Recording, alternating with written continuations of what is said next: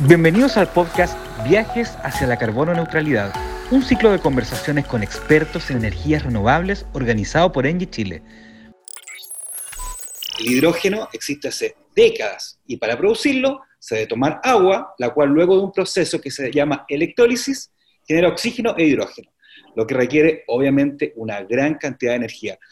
Hoy casi el 90% del hidrógeno se produce con energía de combustibles fósiles, pero esto está cambiando gracias justamente al crecimiento de las energías limpias como la solar y la eólica. Se puede producir el mismo hidrógeno, pero desde las energías limpias. Resultado, hidrógeno verde. O sea, energías limpias, hidrógeno verde. ¿Y saben qué? Uno de los países con mayor crecimiento en el mundo de energías limpias, principalmente la solar fotovoltaica por el desierto de Atacama que tenemos, eh, es Chile. Por eso que a pesar de que aún es caro producir hidrógeno verde, todo el mundo está apostando por nuestro país al respecto, especialmente si consideramos que los estudios dicen que en 10 años más, solo 10 años más, a vuelta de la esquina, esta tecnología va a estar mucho más madura para ser competitiva.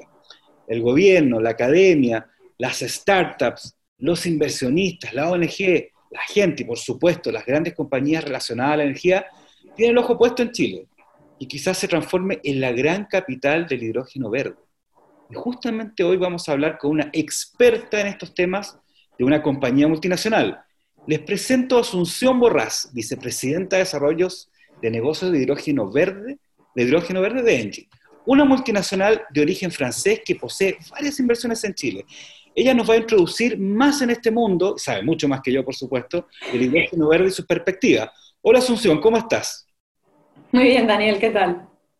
Bien, bien. Qué bueno, antes que nada, estuvo bien mi explicación acerca del hidrógeno verde. ¿Qué nota obtuve? Te damos el aprobado por ahora. Seguro que cuando acabe este conversatorio vas a saber más. Bueno, les cuento que Asunción trabaja en el Grupo Angie desde 2015. Comenzó en México trabajando en desarrollo de negocios y en 2017 llegó a nuestro país para liderar el desarrollo de estos negocios. Recientemente fue elegida como directora de la Asociación Nacional de Hidrógeno. Además, es embajadora de Women in Energy en World Energy Council Chile y fundadora de Mujeres de Energía Renovable México. O sea, conoce absolutamente bien el tema. Yo creo que mucha gente, Asunción, se pregunta antes que nada, ¿dónde se puede ocupar este tipo de energía? En, mi empresa, en el sistema eléctrico nacional, en nuestro auto. ¿Puedes contarnos un poco más de, este tipo de energía?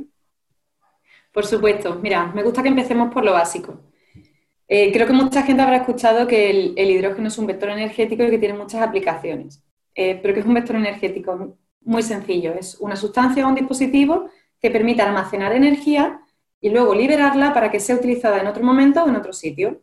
Ejemplo de estos vectores, las baterías, las pilas, el aire comprimido. El hidrógeno es otro de estos ejemplos. Eh, ¿Qué es lo que pasa? Que el hidrógeno no se encuentra de forma aislada en la naturaleza. Normalmente es un gas, como tú bien mencionabas, que tiende a combinarse con otros elementos. El ejemplo claro que todos conocemos, unión con oxígeno, agua. Entonces, el hidrógeno en sí eh, tenemos que extraerlo para usarlo en su forma pura. Proceso de extracción que tenemos eh, es la electrólisis, por ejemplo, con, el, agua, con un equipo que se llama electrolizador. Separamos los, los átomos de hidrógeno y de oxígeno, capturamos los de hidrógeno y los almacenamos. Ese hidrógeno almacenado luego puede ser transportado y usado en otras aplicaciones. Aplicaciones más comunes que estamos escuchando últimamente, movilidad. La movilidad, bueno, no dejan de ser autos o, buses o, barcos, todo, es movilidad eléctrica. La única diferencia es que la electricidad se produce en vez de con una batería, que es lo que normalmente escuchamos, con un sistema de una pila de combustible, una fuel cell, y eh, esa fuel cell funciona con el hidrógeno que está contenido en un tanque y con el aire que entra del ambiente. Entonces se produce una, una reacción electroquímica y se produce electricidad a través de ese hidrógeno que ha venido almacenando antes la energía. Esa es la aplicación más común que estamos escuchando a día de hoy, pero tiene otras aplicaciones. Por ejemplo, sirve para la producción de amoníaco. Es insumo, insumo en industrias. Eh, el amoníaco se utiliza para, producir fertilizantes, para producir explosivos en las minas, o sea, tiene una cantidad de usos que, de verdad les invito a investigar, porque es que a mí me sorprendió cuando empecé a, mirarlo. Otro uso del, hidrógeno, mira, para producción de calor. Mm. Se puede producir calor a nivel industrial, quemándose en calderas, en motores, en turbinas, o a nivel de ciudadanía, o sea, para la, calefacción de los edificios mediante un sistema de cogeneración. Se puede quemar ese gas, ese hidrógeno, y se produce calor en los edificios, en el sistema de calefacción. Y otro, que también es muy interesante para el punto de vista de la transición energética, es que permite almacenar la energía renovable y dar flexibilidad al sistema. Claro, claro. ¿Qué nos interesa? Si producimos energía renovable y esa energía solo está disponible cuando el recurso está disponible, es decir, tú puedes producir energía fotovoltaica si el sol está, tú puedes producir energía eólica si sopla el viento. ¿Qué pasa cuando no está? La idea es poder almacenar esa energía y luego usarla eh, durante las horas en las que el recurso no está disponible para tener una, electricidad 24 horas. Entonces, ahora mismo esto se está viendo con baterías, pero el hidrógeno también puede ser una solución disponible para eso. Y en realidad es que este es un mercado que ya existe desde hace bastante tiempo. O sea, a día de, a día de hoy creo que son unas 60 em, millones de toneladas al año de, producción de hidrógeno. Y con todas estas aplicaciones y las nuevas de movilidad y, que se pueda usar en barcos, en aviones, en, todo el sistema de transporte, esto puede hacer que crezca el mercado pues a, una, producción de, de, casi 600 millones de toneladas al año. es un mercado con muchísimo potencial de crecimiento. Clarísimo, Asunción. O sea, realmente no necesito tomar ya ningún curso ni nadie los que nos está viendo, es que en cinco minutos nos quedó clarísimo. Ahora, después de la aplicación y de todas las bondades y las aplicaciones que tiene esto, la pregunta que nos se hace es cuándo van a comenzar las inversiones de proyectos de hidrógeno verde. ¿Cuándo, ¿cuándo vamos a ver que, este recurso se comience a, explotar, digamos? ¿Mm? Mira, ya hay, ya hay proyectos, de hecho, en, operación y en construcción. En Engie nosotros tenemos ya, por ejemplo, uno en Sudáfrica que ya, se, ya está operando, que es para el retrofit de un camión minero. Hay muchísimos otros proyectos, eh, sobre todo en movilidad, que es como lo que más se está incentivando como nuevo mercado en Europa. Eh, hay trenes ya de pasajeros en, Alemania que están funcionando. Y hay, hay, por ejemplo, muchísimos proyectos en desarrollo eh, para diversas aplicaciones eh, a nivel mundial. Entonces, ¿qué es lo que pasa? Nos interesa apostar por proyectos de gran escala. ¿Para qué? Para que aprovechemos la bajada de costes tecnológicos por, por, precisamente la economía de escala. Piensa que ahora mismo el coste de producción de hidrógeno depende principalmente de dos factores. Uno de ellos es el coste de la electricidad, que en este caso, si pensamos que puede seguir siendo energía renovable, viendo la tendencia que tienen, que cada vez son proyectos de mayor escala y no se ve un límite por ahora de la bajada de precio de, las renovables, perfecto, siguen bajadas, puede ser competitivo. El otro factor del que depende es el coste de la tecnología en sí. De estos equipos que te mencionaba antes, de los electrolizadores principalmente, mira, ahora mismo el mercado está en un momento precioso. Ah, Porque está como cuando iniciaron las renovables, Acuérdate a los inicios de la fotovoltaica en los que los, paneles eran muy pequeños, de alto coste, con poco factor de producción. Claro, Estamos prácticamente en lo mismo. Es que el hidrógeno, esta tecnología ya existe desde hace muchísimo tiempo. Es una tecnología en sí madura, de hecho. Lo que pasa es que como las aplicaciones eran diferentes, el hidrógeno no era un producto final en sí aprovechable, sino que era parte, sobre todo, un proceso productivo probablemente de, las refinerías petroquímicas, la producción de amoníaco, estos equipos eran más pequeños. Entonces, ahora mismo lo que se necesita es que estos equipos sean cada vez más grandes y bajen sus, costes. Al igual que en las renovables pasó al principio, se necesitan incentivos de los gobiernos, se necesita creación de demandas, se necesita que los propios suministradores de equipo empiecen a ver cuáles son las necesidades que tienen los, clientes, tanto los desarrolladores como los, los, clientes de uso final del hidrógeno, para que ellos mismos se adapten a esas necesidades.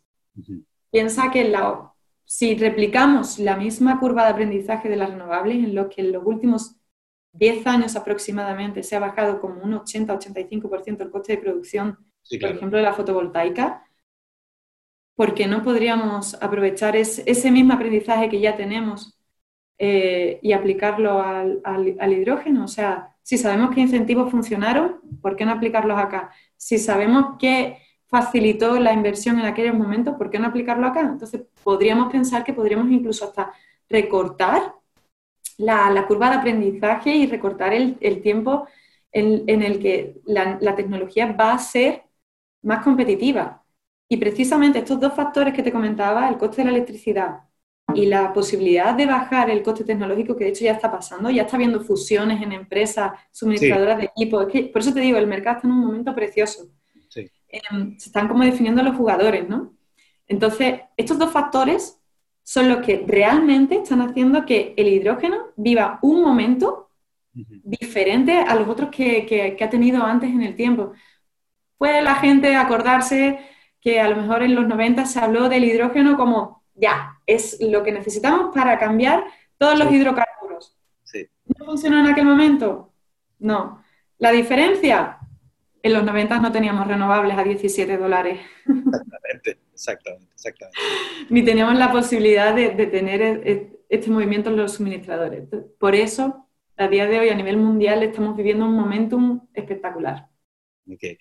Para los que están eh, recién ingresando, ¿no es cierto?, a, este, a, este, a, esta, esta charla online de, estos viajes hacia, hacia la carbono neutralidad que organiza Engie, les contamos que estamos con Asunción Borrás, vicepresidenta de Desarrollo de Negocios de Hidrógeno de Chile, que nos está explicando esto, todo lo que tiene que ver con hidrógeno verde, sacando mitos de encima, que uno mismo tiene, ¿ah?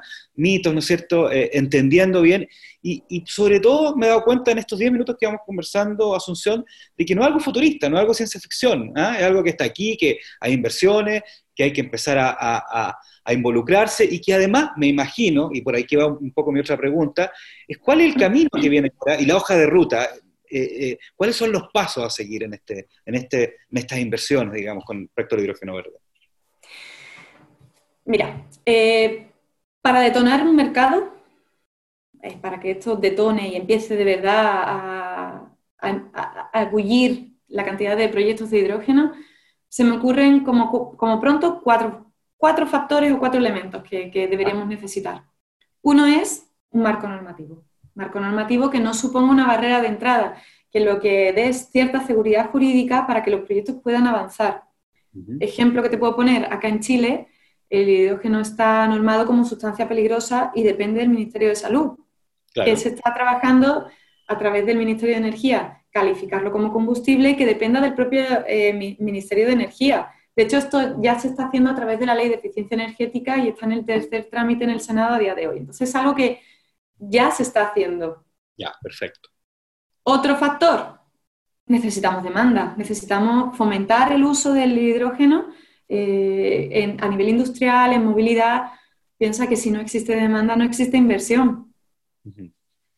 Entonces, hay, hay, un montón de incentivos que se pueden, que se pueden proponer, desde cuotas hasta eh, esos nuevos usos que antes no, se estaban aplicando.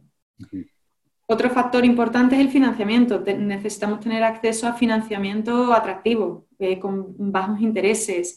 Eh, yo no sé las personas que nos estén escuchando estén familiarizadas con Project Finance, pero la cantidad de documentación que se requiere es inmensa. Entonces, cuando, se, cuando hay una tecnología o unos proyectos que no están acostumbrados a ver las entidades de financiamiento, siempre son más reticentes a, a entrar e involucrarse.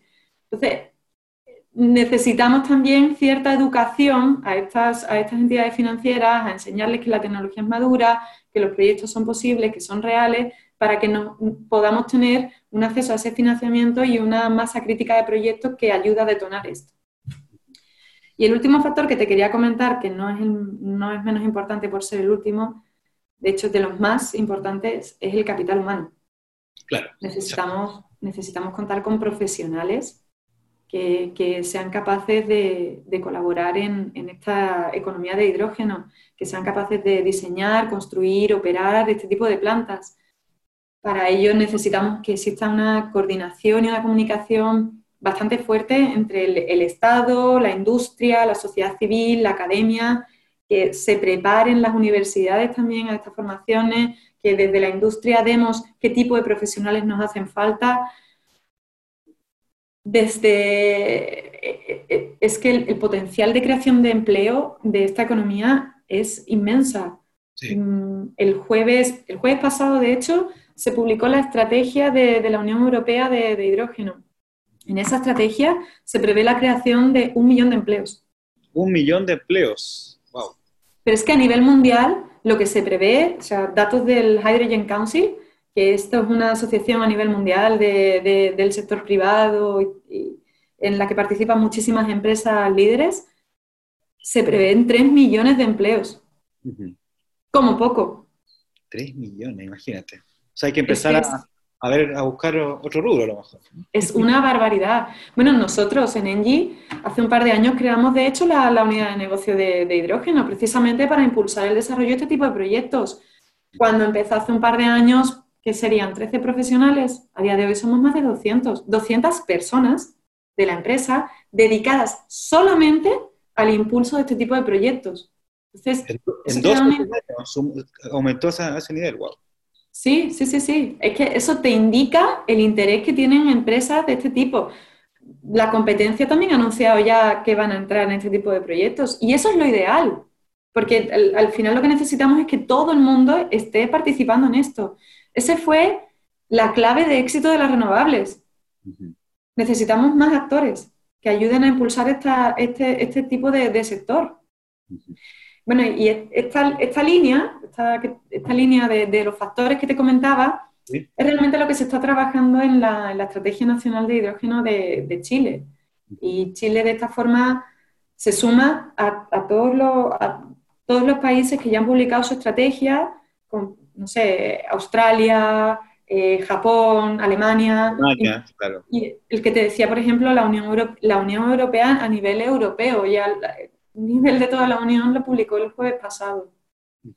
Ahora, Asunción, hay un tema también que, es súper relevante, que vamos a tratar de mezclar acá, y, quiero que tú nos dé un poco luces, que justamente el título de, de, estas charlas que estamos haciendo es hacia la carbono neutralidad, ¿no es cierto? O sea, estamos hablando de sustentabilidad, ¿cierto? Y Chile, al igual que otros países, ¿no es cierto?, se comprometió el 2015 en el Acuerdo de París, ¿no es cierto?, a bajar o, a tener política y desarrollar eh, políticas para lograr una mayor sustentabilidad y bajar el efecto local invernadero, lo que se llama en términos técnicos los NDC, ¿no es cierto?, que son los compromisos como país eh, para bajar los gases de efecto invernadero y en el cual se pone todo el país a trabajar, principalmente el sector privado. ¿ah? Yo creo que ese, aunque el Estado es el, que mandata, son las empresas al final las que las que van a ver cómo lograr esta, esta, esta carbono neutralidad, ¿no es cierto? Ahora, tomando en cuenta eso, ¿cómo realmente, o sea, puede mover la aguja realmente el hidrógeno verde en estos temas sustentables? ¿Mueve la aguja en el tema de la carbono neutralidad? Si me permites, te voy a enseñar una gráfica del Ministerio de Energía en la que precisamente, a ver si consigo yo compartir esto en la que precisamente eh, te enseñan el porcentaje en la que el porcentaje en el que el hidrógeno puede colaborar a, conseguirla perfecto. De las metas de, Chile, el, Ministerio de Energía prevé que la contribución del hidrógeno es de un 21%. O sea, mm, no es menor, como diríais aquí. 21%. Es una, es una, es una aportación importante. De hecho, a nivel mundial, eh, piensa que, a día de hoy producimos unas 36.000 millones de toneladas de CO2 en, emisiones al año. Eh, para cumplir los objetivos del Acuerdo de París necesitamos reducir a 2050 como el 60% de ese tipo de emisiones. Y el hidrógeno lo que se prevé es que puede desplazar como unas 6.000 eh, millones de toneladas al año, que eso es prácticamente también entre el 20 y el 30% de lo que se necesita reducir.